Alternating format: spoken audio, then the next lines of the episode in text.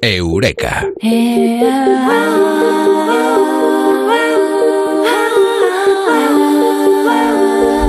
A veces es que es eh, difícil de narices, eh, pero lo tenemos eh, que hacer. Hoy hablamos esta noche en Eureka con Mado Martínez del perdón. Mado, muy buenas, ¿qué tal? Buenas noches, Eureka, porque cuando conseguimos perdonar es como, uff, Eureka. Sí, sí, sí, sí. Y, y, lo difícil que lo ponen a veces, ¿eh? Es que es una de las cosas más difíciles y, que más nos cuesta. Y, lo digo en serio, mm, perdonar es una de las cosas que más nos cuesta, aunque queramos, eh, aunque queramos hacerlo, aunque queramos pasar página, cerrar capítulo y seguir adelante, puede, puede, ¿vale? Puede que nos lleve un tiempo hacerlo. No es tan fácil como decir, ala, te perdono y ya estás perdonado. Claro, y es que es muy, muy difícil incluso decir, ¿Por qué perdonamos? A veces eh, por cosas eh, que no hemos hecho, pero el otro se ha sentido ofendido. ¿Eso es eh, culpa o no culpa? Bueno, se mezcla con otros sentimientos. sí, qué lío todo, ¿eh? es un proceso que, que, llegará cuando estés preparado, pero tener la voluntad de perdonar ya es un primer paso. Entonces, Sí, sí, dime. No, no, tú, tú, habla, habla. Perdona, habla. hay, hay un verso tuyo, tuyo, que resume muy bien lo que es el perdón. Es que, bueno, dices, es como delegar el perdón. Los que me aman te odian por mí. Es fantástico. Sí, eso es un, verso de un, de un, poema que yo, que yo escribí, salió publicado en, mi primer libro, creo, en el poemario El delirio de las nubes. Y, yo creo que resume un poco lo que me ha funcionado a mí, ¿vale? Tal vez no es el mapa para todo el mundo. Mira, Rafael Santandreu diría que no tenemos nada que perdonar, casi emulando a Epicteto, porque lo que nos afecta no es lo que nos pasa, sino lo que nos decimos que, sobre lo que nos pasa, ¿no? Lo que pasa es que yo discrepo un poquito y diría que es mitad y mitad. Es lo que te pasa y lo que te dices sobre lo que te pasa, porque hay gente odiosa y malvada en el mundo. Es una verdad incómoda, pero es así. Hay víctimas.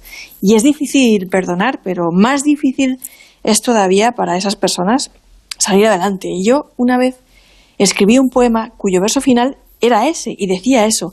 Los que me aman te odian por mí. Era un poema muy breve que decía, a ti, a quien yo odiaría si pudiera odiar. A ti, a quien Dios odiaría si pudiera odiar los que me aman te odian por mí. Y es delegar el perdón. Y tal vez sea una forma muy personal de concebir el perdón, pero a mí, oye, me ha funcionado en cosas imperdonables. Daños que solo he podido superar refugiándome en mis seres queridos y depositando en ellos la espada vigilante, tal vez porque tengo la suerte de sentirme muy, muy arropada.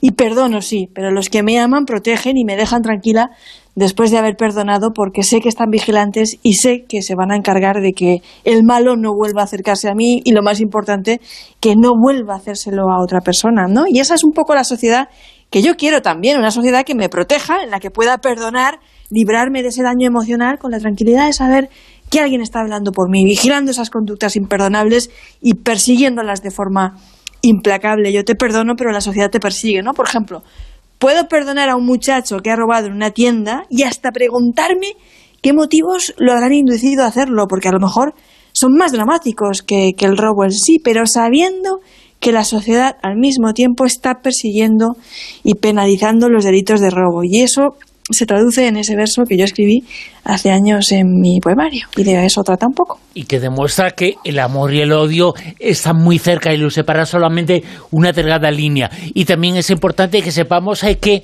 odiamos a cosas, cosas que han hecho personas, eh, pero no a las personas. Claro, porque a veces también es fácil confundir a la persona con el agravio. Yo sé que habrá situaciones en las que será imposible diferenciarlo, pero la mayor parte de las veces y a nivel de perdón cotidiano, ¿vale? No tiene nada que ver una cosa con la otra. Yo puedo odiar lo que ha hecho una persona, pero no tengo por qué odiar a esa persona. Por lo tanto, lo único que tengo que perdonar es un, acto, ¿no? Una conducta determinada de esa persona, no a la persona. Digamos que mi hija, ¿no? Lleva mintiéndome todo el año, diciéndome que ha estado yendo a la universidad, cuando en realidad no lo ha hecho, ¿vale? Se ha dedicado a hacer pellas, a hacer otras cosas, y se de fiesta, lo que sea.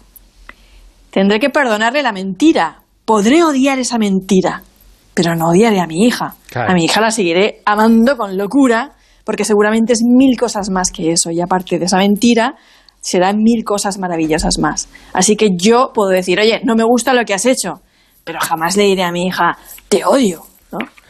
Es muy difícil eh, separar las personas de las cosas. Eh, seguramente la principal labor que tenemos que hacer, odiar las cosas que han hecho personas que queremos y que amamos. Pero no se puede equivocar odiar con poner la otra mejilla, perdonar con poner la otra mejilla. Yo no, ¿vale? O sea, creo que perdonar no significa pasar por alto y hay gente que lo confunde. Tal vez a lo mejor por ese contexto judío-cristiano en el que la mayoría de nosotros nos hemos socializado o, o hemos crecido, ¿no? Yo puedo perdonarte, pero no tengo por qué aguantarte. y, menos si persistes en la misma actitud. Y, yo creo que eso hay que dejarlo también claro, que el perdón no va de eso, ¿vale? El perdón no va de eso. Y tampoco comulgo por, con eso de, poner la, otra mejilla. No, no, no, no, no. La otra mejilla que se la ponga Rita la cantadora. Pero sí. que he comprobado que aquello de que a quien te haga daño, hazle un regalo, eh, pues da mejores resultados porque se cazan más moscas con, miel. Pero sobre todo. Ay, es muy buena la frase, joder, Madu. Claro, claro. Hay que perdonar, eh, perdonar a quien conocemos, se cazan más moscas con miel. Yo normalmente la, he aplicado en mi vida y no me ha ido bien. Me ha traído más beneficios que otra cosa. Y es verdad, a, quien, a quien te haga daño, hacer un regalo porque de verdad que se cazan más moscas con miel. Pero sobre todo, pensad que vosotros tampoco sois perfectos y que a lo mejor eso mismo que os negáis a perdonar también lo habéis hecho. Pensad, pensad, mm. porque, porque todo el mundo tenemos ahí algo. Lo que pasa es que a lo mejor no nos han pillado o nunca nos han descubierto nuestra falta, ¿vale? Pero a qué os gustaría que os perdonaran. Claro que sí. Claro. El, problema es que mm, el perdón lo tiene que hacer, bueno, todo el mundo, todo el mundo es imperfecto, todo el mundo comete errores y todo el mundo pues hace cosas a que otros se le pueden molestar. Pero el problema está cuando ese otro no es capaz de reconocer que comete errores, que es humano, no, que está por encima de eso. También los hay, ¿eh? Y a nosotros qué nos importa, porque al final el perdón tiene que ver más con nosotros que con el otro. Y voy a explicar por qué. Porque es necesario perdonar, lo hemos dicho al principio, y algunos dirán, ¿y perdonar para qué? Y otros estarán pensando, yo perdono, pero no olvido. A mí el que me la hace, me la paga. Y súper vengativo. Pero mira, sí. Hay que perdonar, hay que perdonar, aunque sea por una simple cuestión egoísta, mm. por tu propia salud mental. Las personas que no perdonan llevan una carga muy grande, muy, muy grande a sus espaldas. Se llama resentimiento y hace chepa. Ojo, en serio, pero como la de Quasimodo, el jorobado de Notre Dame, pues así te hace la chepa. Llena la mochila, ¿no? Sí, el resentimiento es muy tóxico, no te deja avanzar, se traduce en hostilidad y, es una cosa que si no te libras de ella te dura toda la vida, o sea que nunca caduca. Y, tú sabes lo que es vivir con resentimiento toda la vida, ¿vale? Es que a lo mejor por algo que pasó hace 20 años, bueno, pues hay personas que soportan esa carga hasta el final de sus días. Y si les mencionas o recuerdas la causa del agravio, se reviven y se revuelven como, como el primer día porque no han podido eh, cerrar el, círculo de forma eh, eh, adecuada, ¿no? Entonces, piensa que esto lo estás haciendo por ti, no por el otro. Es, en la mayoría de las cosas el otro no se tiene ni que, ni que enterar a veces, ¿sabes? O sea, ¿a qué le importa a veces, no? Claro. Por eso decía al principio que perdonar es un acto egoísta. Eso es lo que nos permite liberarnos de esa carga emocional, cerrar círculos, salir adelante sin ningún lastre ejercitar un poco la resiliencia.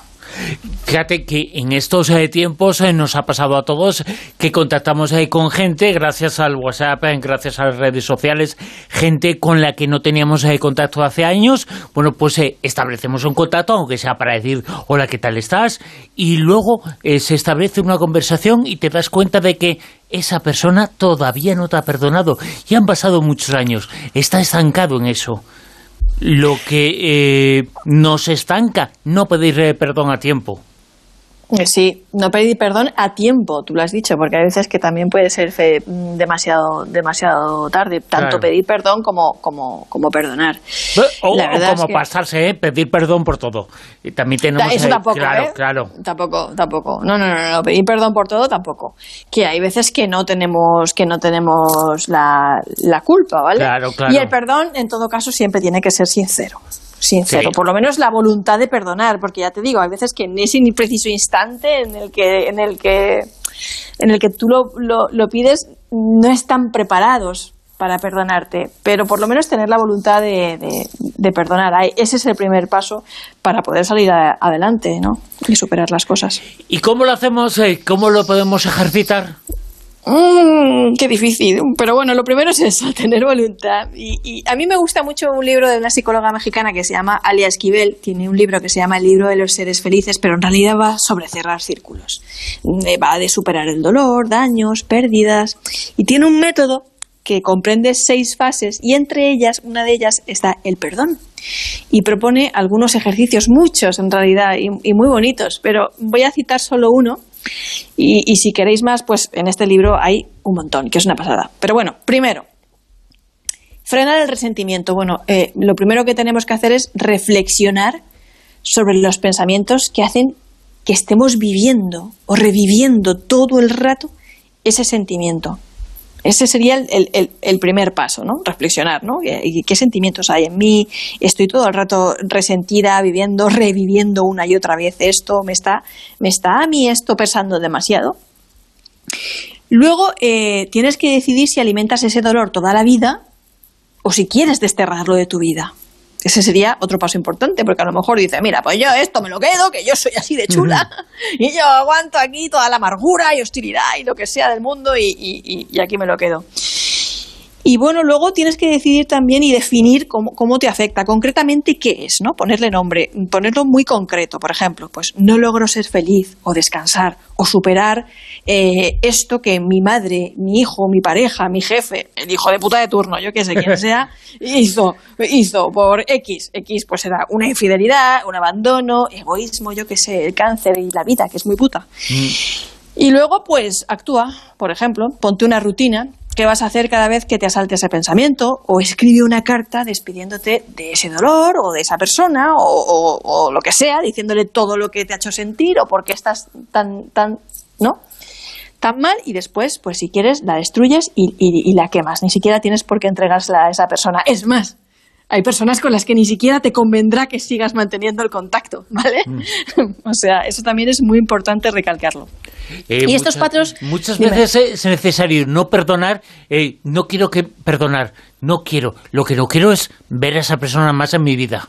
Eh, correcto, y de hecho hay muchas veces que te convendrá no volver a ver nunca más a, esa, a esa persona. Que una cosa no tengo que perdonarle a tomar por ahí. bueno, estos pasos tú los repites tantas veces como sean necesarios y tú ahí, si ves alguna irregularidad o algo que hay que volver a trabajar, lo revisionas y si no, pues nada, porque lo hemos dicho, la vida es así de perra, sí, pero no merece la pena que la vivas hecha unos zorros, vamos, porque es muy corta y al final vas y te mueres, o sea, y ahora que si quieres ser el más agraviado del cementerio, pues también lo veo bien, ¿no? Pero tú no perdones y guárdate todo ese resentimiento y resquemor con el mundo y con la gente y con la vida, que ya te digo yo, que el no perdonado seguro que se ha muerto tan campante y va por ahí por la vida tan chulo. Y repito, para finalizar, una frase que me gusta mucho de Kennedy, ese gran presidente, que decía, perdonar, ¿eh? decía, perdona a tus enemigos pero nunca olvides sus nombres. Muy buena frase. Perdona a tus enemigos, eh, pero nunca te olvides de ellos, eh, nunca olvides sus nombres. Eh, pero eso es lo que nos has contado. Perdonamos y tenemos que hacerlo por cosas, no a personas. Y lo importante es saber diferenciar eso. sí, que perdonar no es pasar por alto. Claro, claro. Y lo hemos conocido aquí, lo hemos sabido aquí en Ureca Comado Martínez. Mado, mil gracias. Un beso muy grande.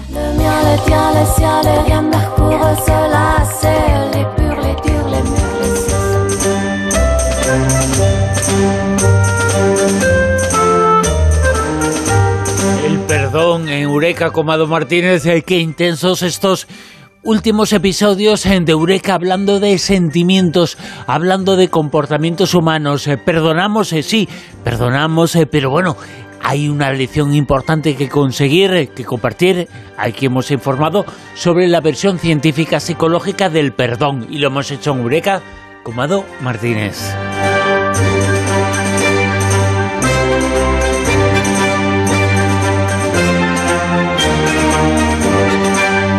Queda una hora de programa, una hora de la Rosa de los Vientos, eh, pero será llegará después de la actualidad, después de las noticias en Onda Cero llegan ahora mismo.